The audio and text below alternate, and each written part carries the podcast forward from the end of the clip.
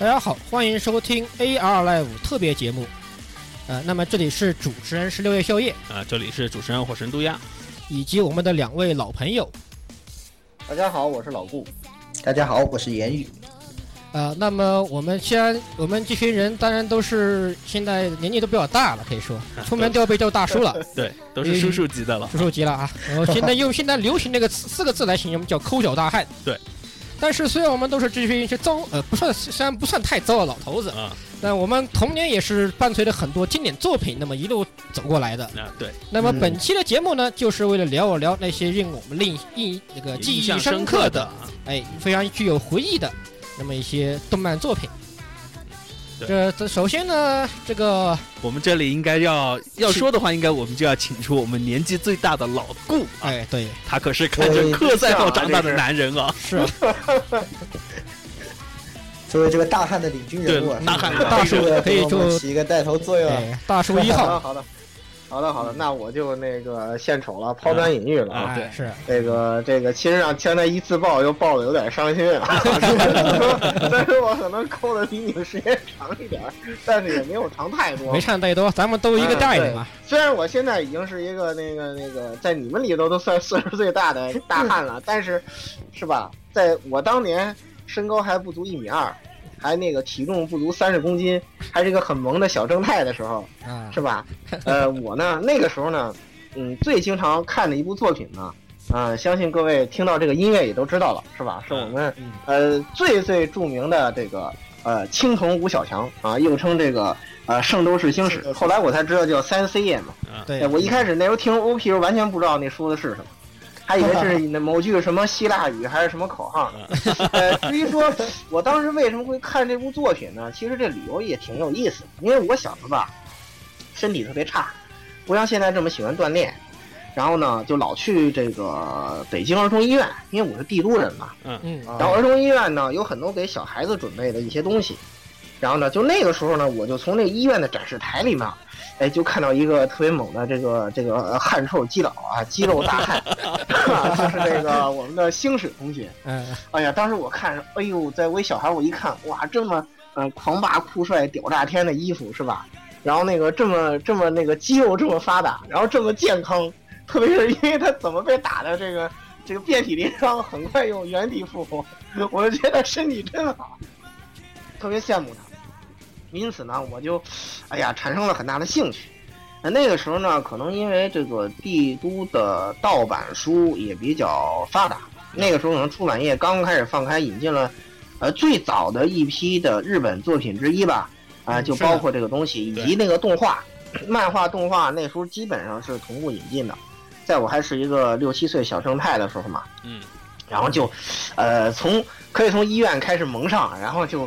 呃，一发不可收拾嘛。然后因为那个作品是在当时的，是北京电视台，应该是北京电视台少儿频道啊，每天晚上六点钟，呃，黄金时段就开播。然后呢，就是我就经常跟我父母 抢电视，因为那个时候还没有什么 DVD 啊，没有什么对，没有这个，都是录像带。就跟我父母抢电视，每天占用他们看体育新闻的时间去看动画片，因此老跟父母打架，老抢电视。呃，可以说，呃，我当时看的时候吧，因为那个时候也比较小啊。现现在再想想那时候的作品，这个真是太有内涵了。那个时候，反正我就看那个子龙，我就觉得他其实应该是不需要圣衣的吧？对，那个时候比较厉害，脱衣服不会打架的，脱衣服不会打架呀，是吧不自残不会打架，打架的是吧？然后那个，而且我小时候。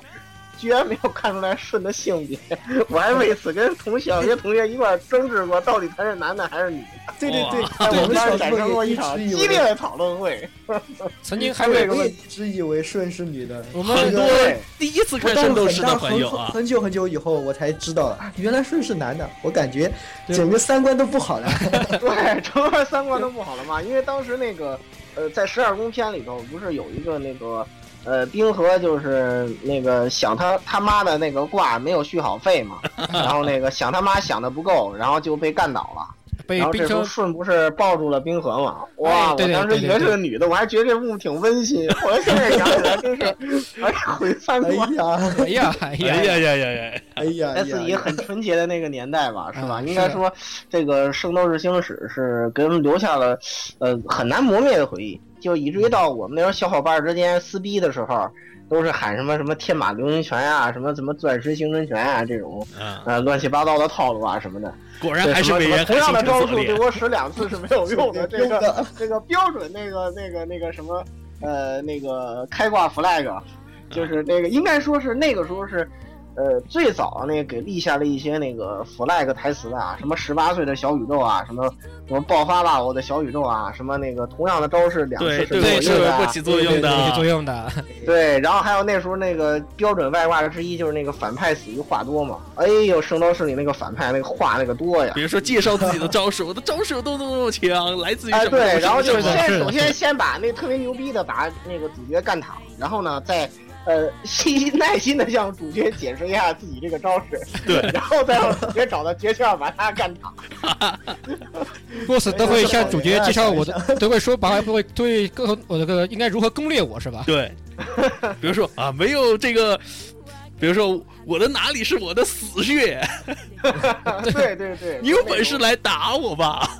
对你有本事你来打我呀！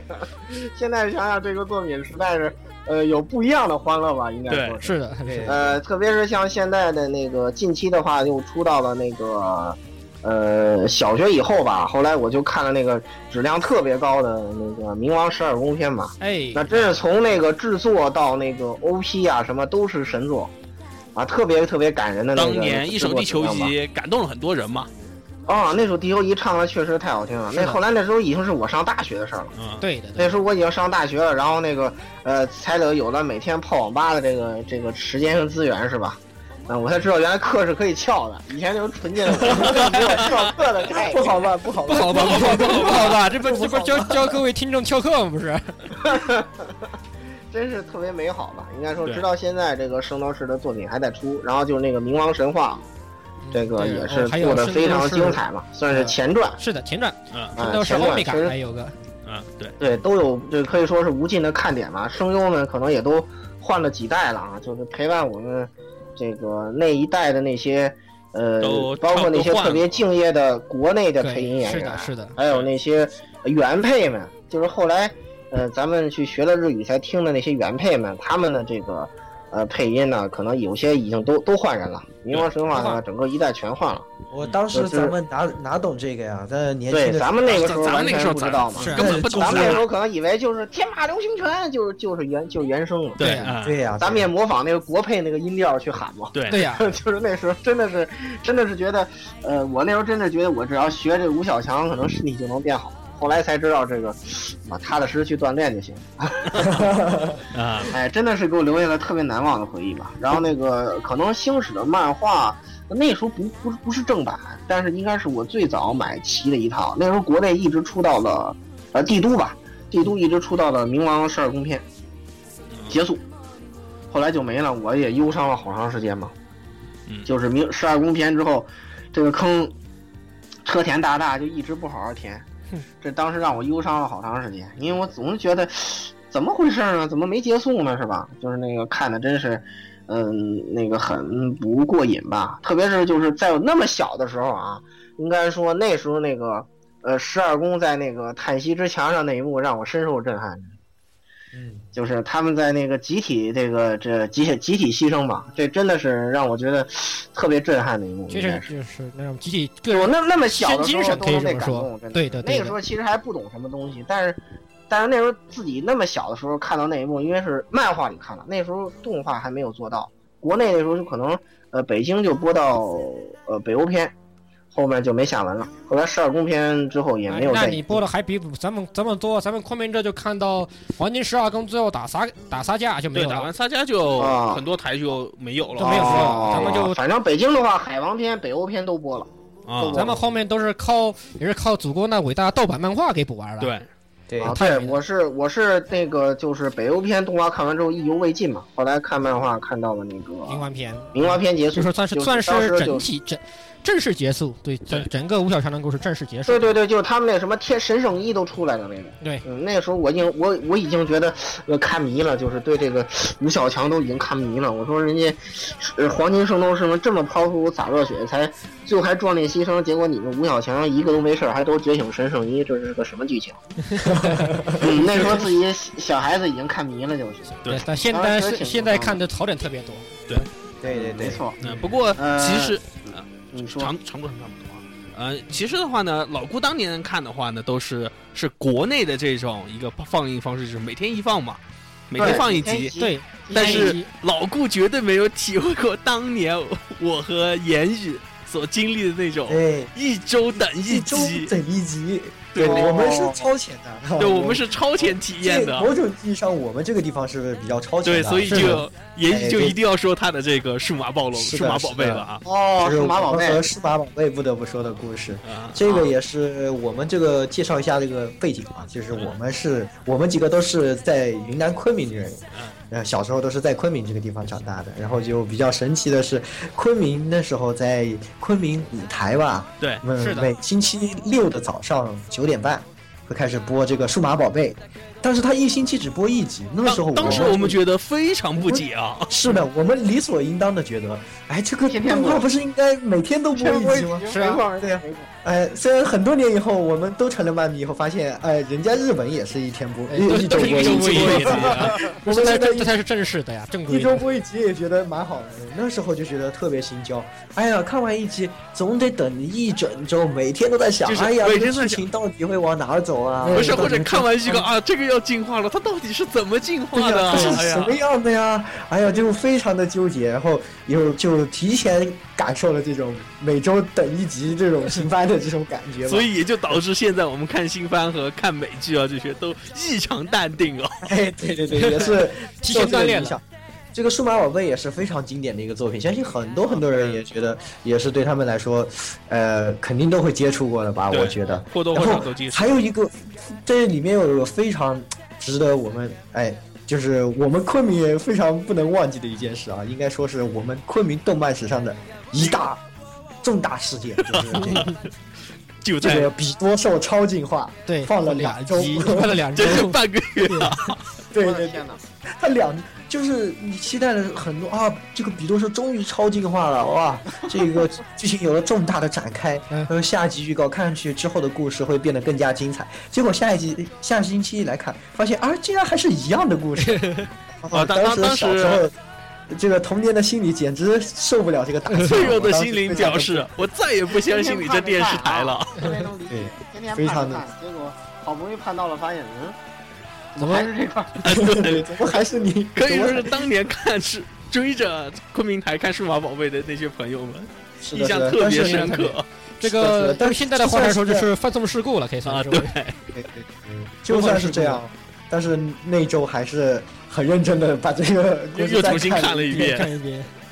是的，是的。然后这个数码宝贝真的是给我们留下很多的回忆，包括现在吧。呃，包括我大学的时候，这个也是会有很多的晚会，都会来唱这个数码宝贝的主题曲，也是这个这一首 Butterfly，嗯，就是我们现在听到的这一首歌，这首歌应该说是非常非常经典。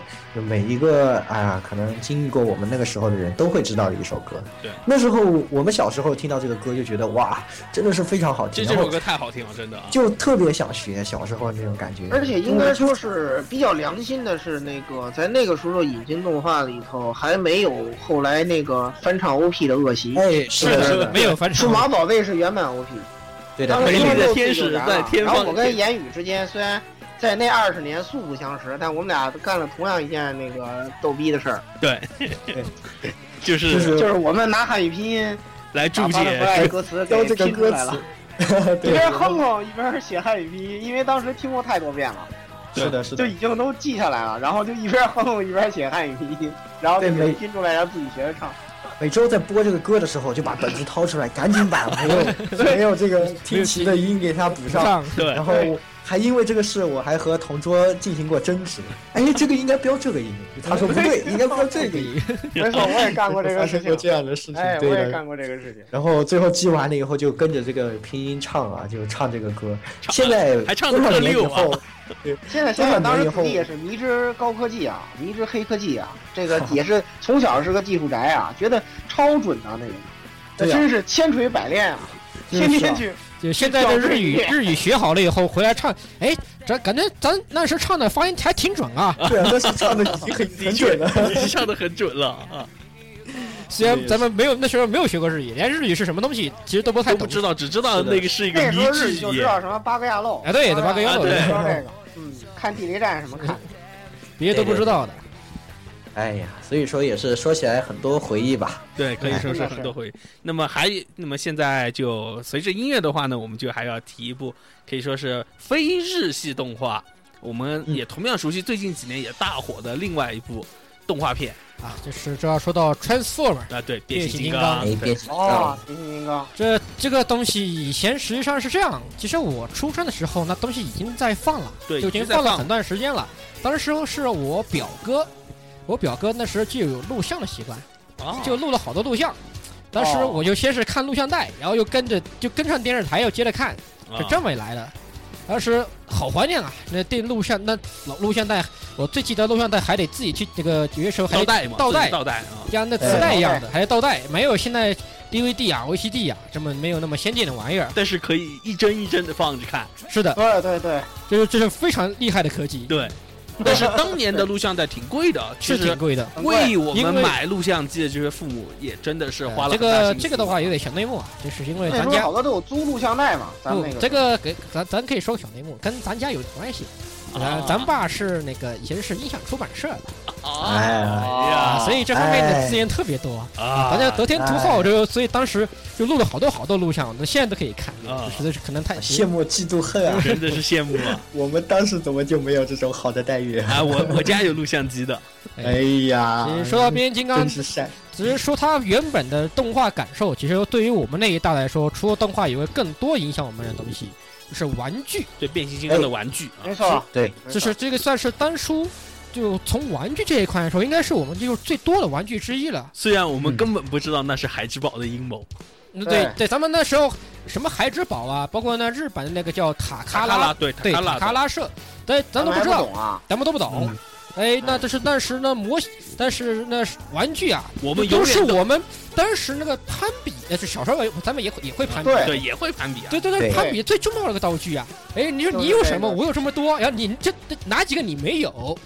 最重要的是你有没有擎天柱？永远那个百货大楼一百块钱的擎天柱，永远不可磨灭的心中永远的痛。对，是。看那个巨大的擎天柱，然后那个那个巨大的价格，然后父母的工资还不足一百，然后结果那个擎天柱一百多。就算现在打开钱包可以看到很多红色的毛爷爷，他都已经买不来当年那个擎天柱了。是的，都已经买不来了。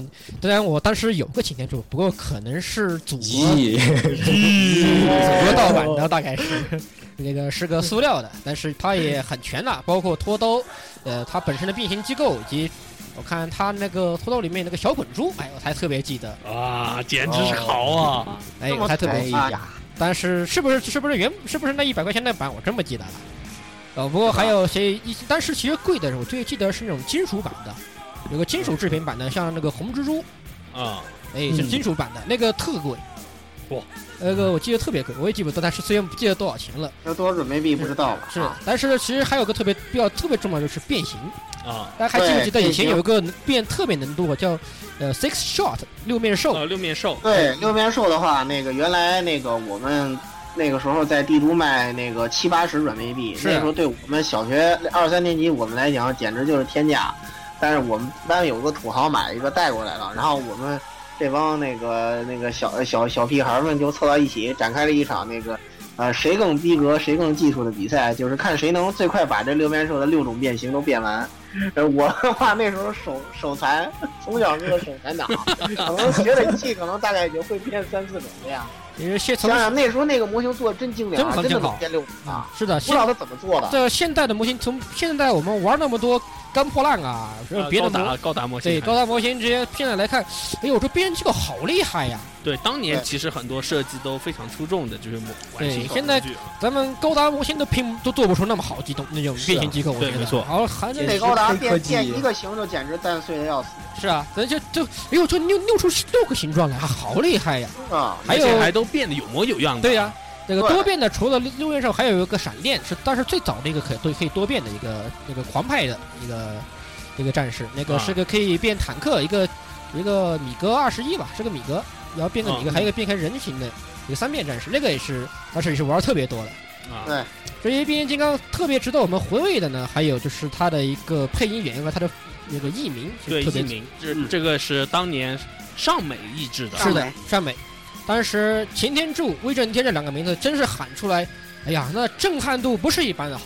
这也直接导致了港台的朋友们，这也直接导致了港台的朋友们和我们在译名这个上面经常跟我们哦，对，这个是这个这个斗争有史是有史以来啊可以这么说。，对，只不过当时没有这个网络啊，就是啊。可能见面时候，比如说可能港台那边比较接近那个叫柯博文嘛，对柯博文，和那个哎，这个台湾那边叫无敌铁牛，我就这谜一般的译名，我现在都没听，我现在都没想过来他怎么翻译的这。就说呢，这个大陆是靠这个内涵来翻译，哎，对，当年靠字面来翻译，台湾呢靠脑洞来翻译，这个 这是一个由内而外的过程。最明显的就是咱们的红蜘蛛吧，它英文名叫 Star Scream，啊但是我们呃大陆版很棒的把它翻译做红蜘蛛，因为它刚好以呃以它的颜色。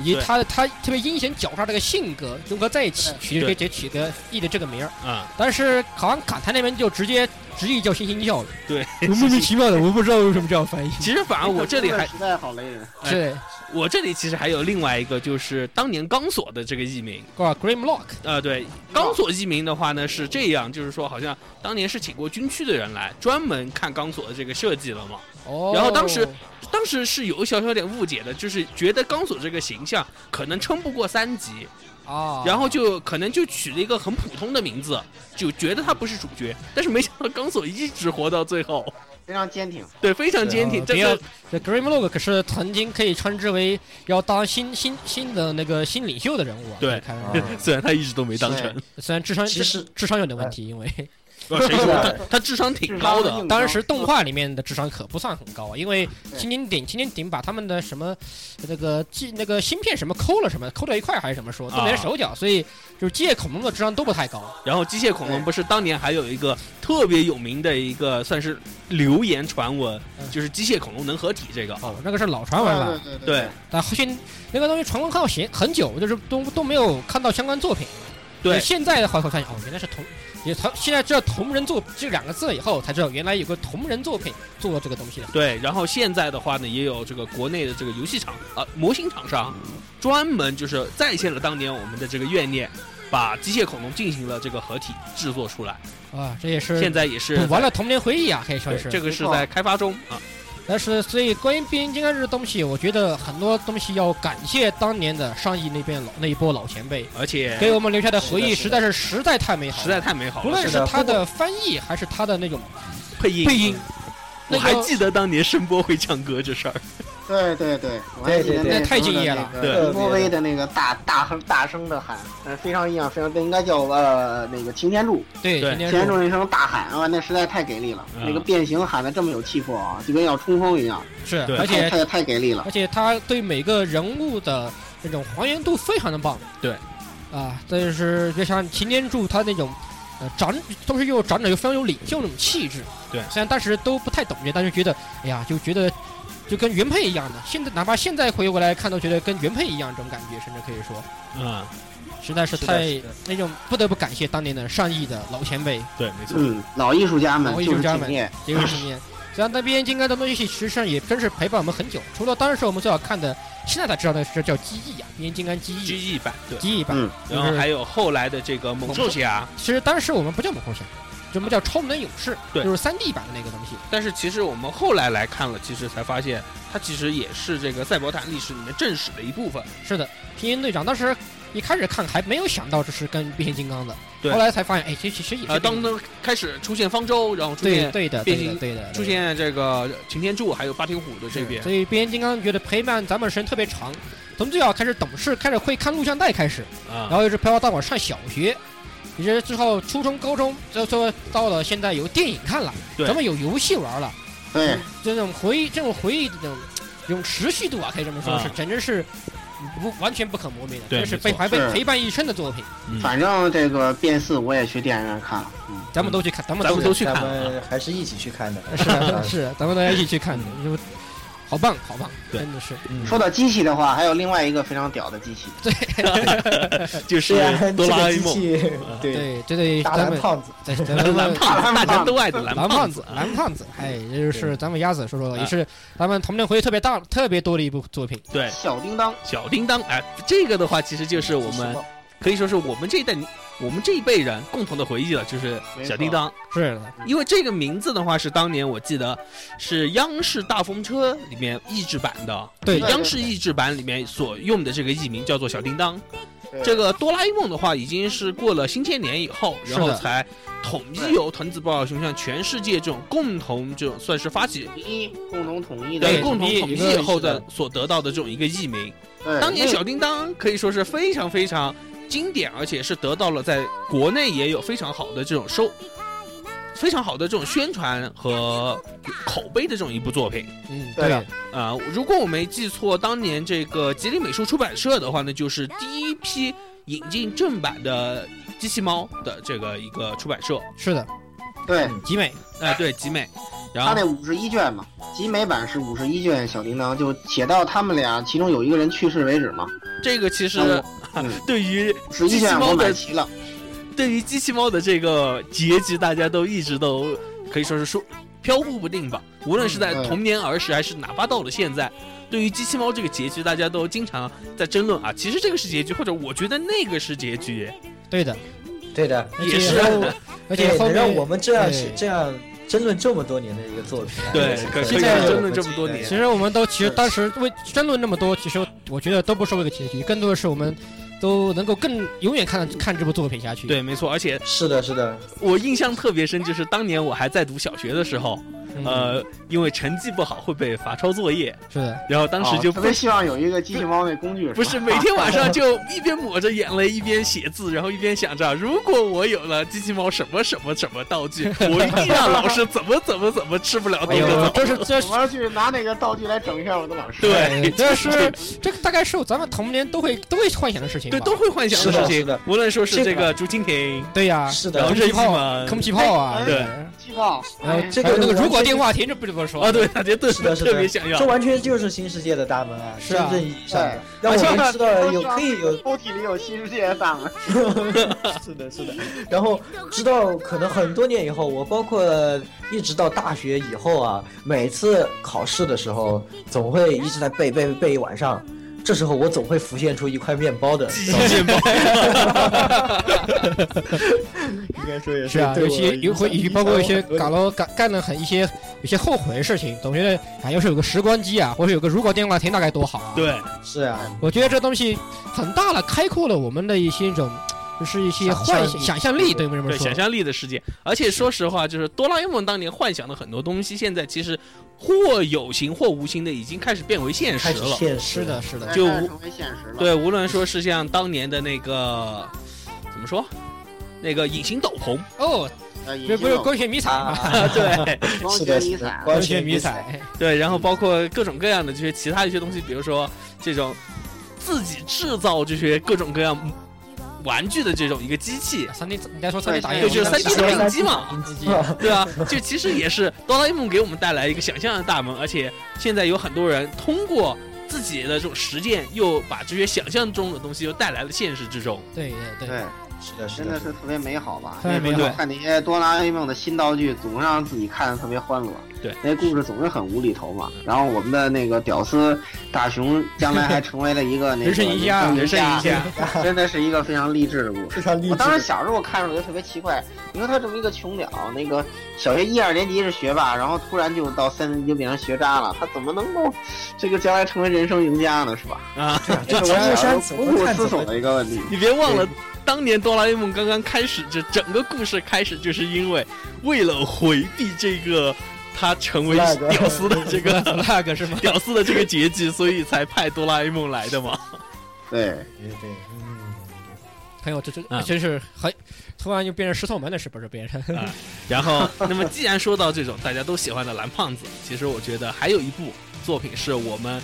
可以说是我们都非常喜欢的，应该说是八零代九零前都必须不得不提的，哪怕是到现在，就是是的，一旦提起来，大家都口口都可以说是非常正面评价的一部。因为之前现在又有一个高清版嘛。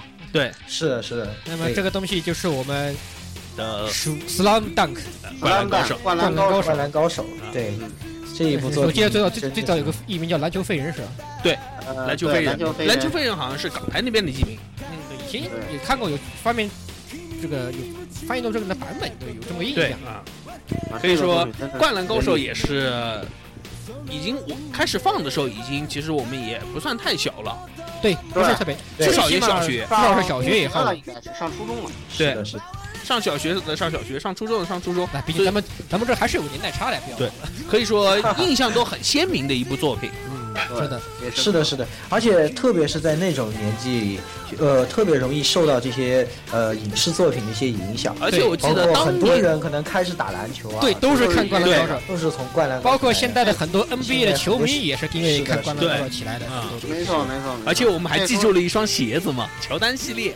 对，乔丹系列是的，对对。这两天又不是把刚好把樱木穿的穿又拉出来做了嘛，又专门做了一个官官方合作嘛。是的，是的，是。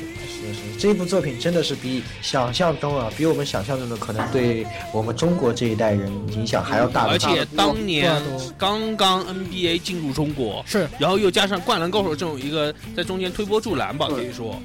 对，可以说那个时候看那个时候印象最深刻的几件事嘛，一个是那时候九八年乔丹退役嘛，对，是他跟爵士队的总决赛，反正因为正好赶上暑假，我是一场不落我都看了。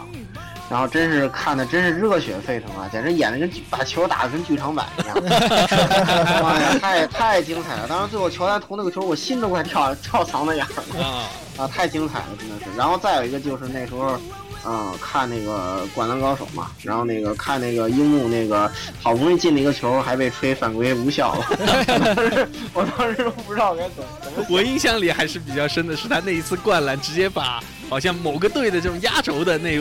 压轴队员给把襄阳的襄阳的那个老大后卫给给给刚刚刚倒了，对，直接就 退场。樱樱木用他的迷之弹跳力，对，嗯，迷之弹跳，所以特别励志吧。说这弹跳力，其实也变成了我们那时候大家特别喜欢比这个东西啊，因为就因为樱木的特别的弹跳特别厉害嘛。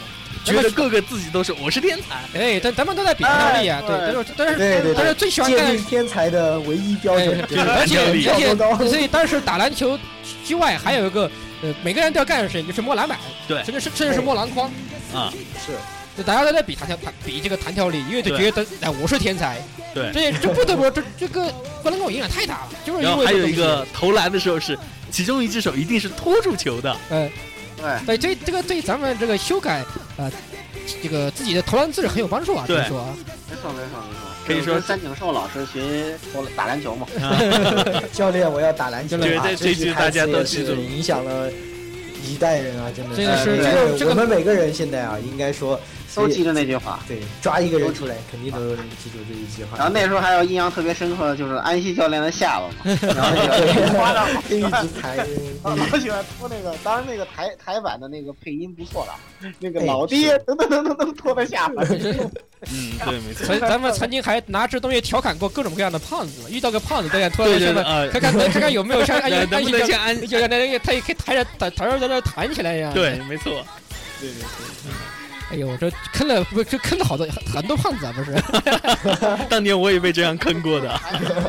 呃那个什么嘛，呃，Slam Dunk 的别称嘛，是吧？天国的全国大赛嘛。对，还有那个太太惨烈了，没有到现在为止都一直都官方从来没有任何消息说要做过这个版本，也可以说让当时很多人都说要有后续了，然后要有剧场版，漫画要有后续了，都大家各种各样都流传过。对对对，不得不说井上雄彦老师对这部作品的啊、投入也是非常大的。对后来井上雄彦老师也《灌篮高手》完结以后，他就去画《浪客行》了嘛，对对，《浪客行》也一直连载到现在，也是一部非常精彩的作品。没当然这是咱们的题外话了。那题外话了，是的，嗯那么就我们就继续我们猜歌啊。嗯，继续猜歌。BGM 告诉你真相。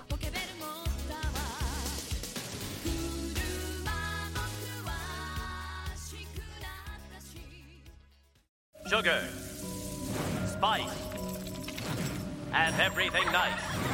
These were the ingredients chosen to create the perfect little girl. But Professor Utonium accidentally added an extra ingredient to the concoction Chemical X. 好，嗯，那么听了这个音乐之后，我觉得好像和大多数人还是猜不出来吧。这个我觉得我们那个年代有可能猜不出来，有可能猜猜得出来。我觉得那个其实大家那个这个东西啊，我可以首先要提个东西叫做卡叫 Cartoon Network。对，Cartoon Network，啊 Network 嗯 Cartoon Network。呃，这个里面其实它收录了大量的主要以美系动画为主的一个频道节目。，对，应该算是也是它好像是个整套引进的吧，这玩意儿。我觉得好像应该是，因为当时，它就是一个时段就一直在播吧。对一个时代的一直在播。但是很迷，就是日本的也放，然后美国的也放对，。是的，那个东西有日本的动画，我印象最深刻的可是 Cartoon Network 放过那个小红帽下下，哎，怎怎么想到一块儿去了？放过小红帽恰恰。对，小红帽恰恰，啊当当然，不是我们这个提的跟那个没有什么关系啊。啊我们这里是里面其中一部，我觉得就是是由 Cartoon Network 自主设计制作的一部啊。嗯对，那个就是不过它是属于著名的这个时代华纳嘛，对，是的。大名鼎鼎的时代华纳。然后这部东西就是我们呃以后看曾经有以后有有部日漫啊日本的动画，大家模仿他了的对，这向个风格他可以说是，可以说是向他致敬的风格的一个对，是的，这个东婊子天使，嗯嗯好，呃潘潘天的 Stalking 的那种对对，呃吊带袜天使，是吧呃吊带袜天使。啊，当然这部好，那么这部就叫小小的。飞天小女警，哎呀，对，我，我们就要说这个飞天小女警啊，糖。香料，然后许多美好的味道。然后博士一不小心加多了什么？是是是什么迷之物质 X 是吧？对的，然后就出现了飞天小女警。哎呀。对对对，那个博士好猎奇啊，我。好猎奇啊！我觉得。这是我一直就对那个东西很有阴影啊。人物就特别猎奇，好不好？人物也很然后，然后一个一个明明长了一副猴猴脸，然后戴着个阿三帽子，还起个特别萌的名字叫啾啾，对，我真是 接接受不了。我但是这个也算是一定程度上是属于美系被日系影响而产生的一个一个系列，可以对这么说。啊，对对对，还有对翻译成来讲，这种东西实际上对有点像日系的一些变身魔法少女那个系列的味道。嗯，呃好像飞天小女警到现在都还在放着吧？现在，哎，好像有吗？我真不印象。我我印象里面，之前 B 站还莫名其妙转过一段时间这个飞天小女警。什么？你是挖坟党吗？啊？你是挖坟党吗？不是，我真不是挖坟的。可能是哦，也可能是 UP 主挖挖了个坟。嗯，也有可能。嗯，回去查查。嗯，可以看一下吧。这部作品，这这首先就是其实这种眼眼睛太大了。这个变身英雄啊，也不能完全说是这个日系影响美系，因为美国的超级英雄都是变身有的是也啊肯定是也可以这么说吧。都是都是他那超级，好几个系统的嘛。对对啊你包括我们漫威啊，他们那个系统。我们熟知的这些美国的超级英雄，呃，什么呃，超人超人、超人、蝙蝠侠、然后蝙蝠侠蜘蛛侠也算是变身的，但只不过这一部我觉得还是真的是受受受日系影响一些，比如呢大的夸张的眼睛啊，一些设定啊，然后用这种非常卡通的这种一个配色啊，对对对，对对对对对。其实我觉得更多的是受日系影响多一些，所以可能我们那时候看日看的多了，会对这部呃美系的亲切度感会会非常高，可以这么说。对，对，对。但是我觉得吧，它里面充斥了很多这种美式幽默啊。对的，对。小小时候看看不懂。不是看不懂啊。不是很不是不是很能而感受且这个美式幽默这个东西，你来翻译你很难翻。因为他的好多就比如说美式美式冷笑话，它是根据那个英语发音来的。是的你不对明白的话，你听他说，你完全不理解这个有什么呃有什么笑点。好笑的到底有什么好笑的？就是 其实这个跟很多日本日式冷笑话一个道理。啊？对，对，你你不懂日语的话，你也不懂这个笑点到底在什么地方。因为看到有些时候会看到有些莫名其妙。不过他的很多夸张手法上面倒是和日和美系的传统动画基本上是如出一辙的，啊很多夸张的表现手法。嗯然后比较迷的是后来还出了一个叫《飞天小女警 Z》，啊，当然这个没在国内放过这我的，我我已经不知道了。啊这个是 后来的事情了，这个是后来的事情。日日本做的吗？呃，我看着挺像日本做的。好像是日本做的，我大概听说好像就是日本的。啊，飞天 Z 应该是东映，东映。哦，还有这种事啊，然后就非常日系风格了啊，这个就重新别处再说了啊。嗯，是的，但是包括其实这部作品还是有很大的影响的，包括像这个 Panty Stocking 一出来，我们当时一看就觉得，哎，这不是飞天这个小女警不是飞天小女警吗？好多人都这样吐槽的原来。日本人也记得这个。对啊，很多人 包括那个尼尼尼口上面都有很多人是这样说啊，哎这不是飞天小女警吗？对啊，人家大大人家用日语说了。嗯，那是看来这个日本人啊，和我们也童年也还是比较有比较像的啊重合的有重合之之处的。对，没错没错。哎呀，而且它里面这个设定也很有，从现在有的看来也很也很那个日式萌系的东西很多，比如说金发双深色双马尾啊，啊对，对。然后什么蝴蝶结啊蝴，蝶结对，啊包括这你看现在我要看，哎，这日系日系的萌点还挺多呀，这对，哎呀，现现在才才重新发现，比如说傲娇啊，好像在里面也有感觉到。哦有有毛毛，然后毛毛毛毛毛绝对是傲娇，绝对是傲娇，绝对是傲娇，知道了。对呀、回过头去看一眼还是有很多有意思的。今晚让我回去再重新跪着看一遍。呃，当时的笑点还是一样很，虽然看不懂他的美术笑话，但是他的夸张表现还是很讨很讨好，很讨人喜欢。还非常讨人喜欢的一个东西。对，没错。好，那么接下来这部先战，BGM 下下场继继续续必须 BGM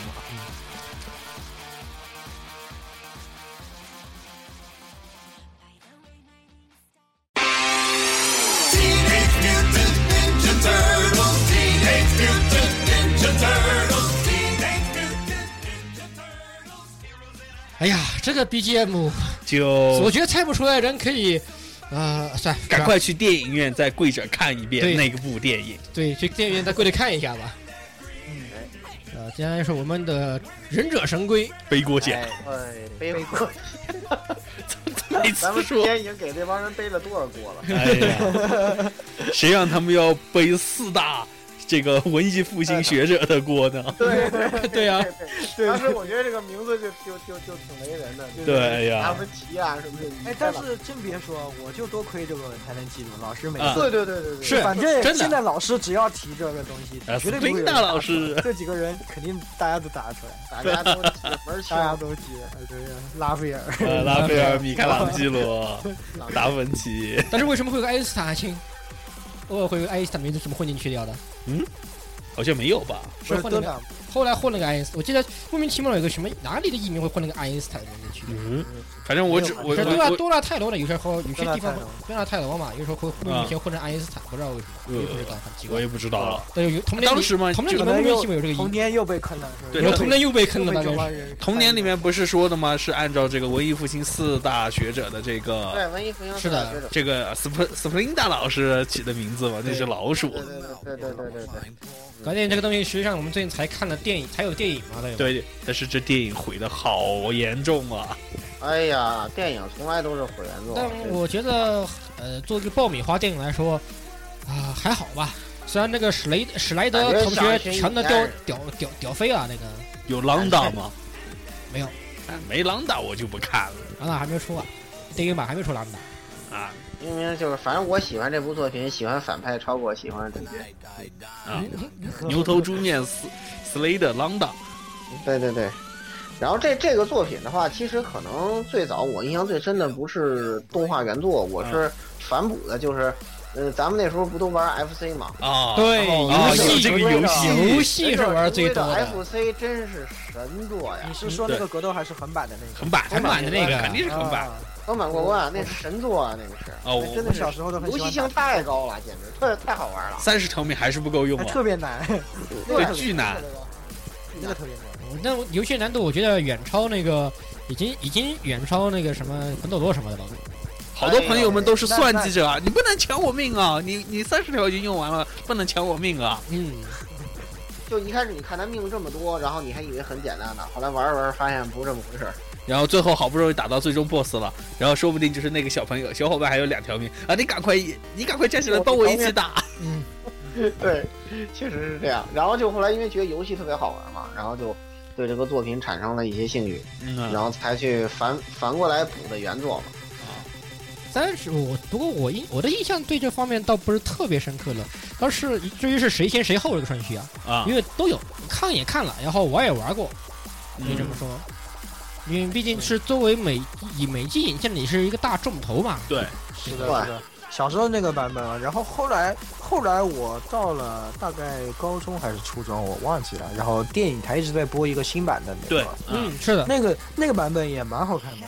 对，那个版本因为这个忍者神龟有好好几个版本嘛，好多版本，是的对的。八几年有个版本，然后九八年有一个版本，然后到零四年还是零几年又有一个版本。这也是美式漫画的一个最大特征。对，每每一次换季，可能这个画风就变得非常大。然后故事也会有变，很大的必须对会变化。设定设定也要变。老师每次都是不一样的东西，有时候是老鼠变异的，有时候是人变异的，对，呃，也是，反正每次的说法都不一样。嗯对美漫就这么回事儿吧。美漫就这么回事反正。就这么回事儿，平行世界嘛。平行世界太多了，太多了，对对对，而且很都呃，哎，都是其实漫都还是实际上都是漫改，应该来说。对，都属于哎，因为它都还是基于这个漫画来改编了嘛。它只是抽取其中一部分这个他觉得动画化比较难度低的一部分的剧本，然后来制作嘛。嗯，嗯，不过当时其实比比较一下，这个美式和日式区别还是挺大。对，当时虽然在这部作品里头很突出。对还都有很突出，虽然当时没有特别的注意到底是什么是日式，到底是什么，因为毕竟都是国配过的东西嘛。对对呀。啊、国语配。但是画风上面还是挺明显的。对，虽然不知道什么是美式，分分不清什么是日式，什么是美式。嗯，嗯，对。所以说，哎呀，这一部作品应该说吧，这几个形象啊，也是，嗯深入人心，也是确确实是深而且入人心啊而且我可以，有点战队特色，而且这这也是战队特色吧？也是。但是这个是美系战队，不过这对啊，这个带头的是蓝色，对，就比较这个对你要不能是这边红色带头，那个红色带头，红色不是红色带红色负责吃瘪，是不是？红色不得区识别别，对。这个真是，美。本来就是瘪了，怎么吃？这个可以是这个不得了了。哎呀，小高说的非常不得了发现发。发现的不得了的那个一个一个槽点啊。对啊，这个，而且其实好像说一点，就是我觉得一定程度上来说啊，呃，对于日式人日本人这个东西，反而是更多是从那个忍者神龟这边开始的。入约时候，先看了忍忍者神龟，才发现哎，日本忍者这个东西，后来才进一步了解了更多日关于日本忍者的东西。也对，还没有什么忍者题材作品。是的，是没有什么忍者题材作品。进之前就还没有什么在国内有印象深刻的忍者题材的作品。一般这日那时候的忍者题材，一般就是那时候作品里登场的忍者，一般都是以反面的形象，或者是一些小偷小摸的这样的，对，对对，嗯，像就是 Slade 会有就是一个犯对叛人嘛。很少会有把这种忍者的这种东西刻画成一个很帅很酷的这种，哎，而且有一些这种呃正义的要素在里面。对至少在我的童年系列里面，这个日系里面好像真没有就我方角色有忍者味道的感觉的，倒是真的没有。嗯，对好，武士系列倒武士挺多啊，就包括咱们说的凯传，其实也是武士嘛，对是啊，武士倒是一直武士挺多，但是忍者真的就我就记得个，反而是日美美这个美系的忍者神龟让我印象最深刻了。啊，对。对对对，确实是。对对对，呃，其他要么就是就是在其他一些作品里面，忍者形形象的角色出来逗个逼这种类型的啊。一般要不就是那种路人 NPC，也要被主角一刀一刀一刀六倒之类的情况。对，要不然就是那个蒙蒙着个头，然后穿着特别那个，然后的话拿一块纸，然后揪着哎你看不见我，看不见我然后就被然后就被干掉了。啊，对想想想那个刚才咱们说那部作品里头也有个忍者，嗯，大师嘛，啊 对，但是大师更像个武士了，我觉得。大师是武士吧他？这是武士啊，对啊双刀武士嘛，他是。啊，对啊，他那个衣服是一个很士的设计他，是武士吧？，武士武士。配的那个好像是不是有点会点玩点忍然后那个西米口哦，对，西米口西米克算忍者，对西米口算忍忍者，西米克算忍者，但是他的那个忍者形太萌了，太萌了，了，对他的忍术很逗逼啊。而且都让你忘，有些时候我都觉得完了忘了他是个忍者，忘了，对，忘了是个忍者，他也不用特别忍者的一些东西，他除了忍术就是各种各样逗逼的一些忍术以外，对，他也不用就是像忍者神龟里面看到的各种用武士刀啊。啊，各种帅气的，各种帅气的东西啊哦格斗术啊，呃就就我对我对西米库唯一的印象就是他那个他那台机甲就是有有个有个超大的飞镖，啊有个，超大手里剑，幻神丸啊，你幻神丸有个有个超大的手里剑有没有了？我印象反而是他爸是只猥琐的猴子。所以真是不得不说，这个这个忍者神龟真是一定一定程度上是童年的忍者启蒙作品。对我们首先接触忍者这个这个文化，对准确说啊。但是从反而是由一部美式作品开始的。但是这群忍者们平时又背又背着锅，然后生活在下 在肮脏的下水道里面，然后还吃着披萨。呃，还有还有关键的问题，他们不会吃电，而且脑袋还 而且还有关键问题就是这些忍者打斗起来、呃太明亮了，我觉得。对，就从如如果从现在的忍者知识来说的话，打的你你们确定你们不叫武士不行，行不行啊？从正面凹行不行啊？呃突突突然就来槽点了，不是？对，。哎呀，嗯，好，那么忍者神龟先暂时说这么多啊。对，忍者时间问题，关系咱们先说这么多。嗯，不过说到这里的话，那么时间也差不多了啊，是的，那么欢迎各位听众老爷们的收听啊。也欢迎两位老朋友来这种专门连线来替我们跟我们一起做这期节目吧。是的，我会分享各位与大家分享这一期非常精彩的回忆，可以这么说。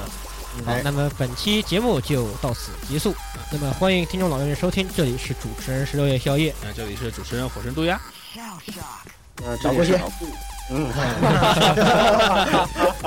嗯，每次我们的节目都要就是因为这个问题要争执一下。成梗了。对，吹成梗儿了。好，哎，那还是老顾先。哎，嗯，大家那个好，这个我是老顾啊，今天就跟大家说到这儿。嗯，好，哎，大家好，我是言语，那么今天就和大家分享到这里了嗯，感谢各位的收听。那么各位观听众朋友们，再见。嗯，再见啊，再见。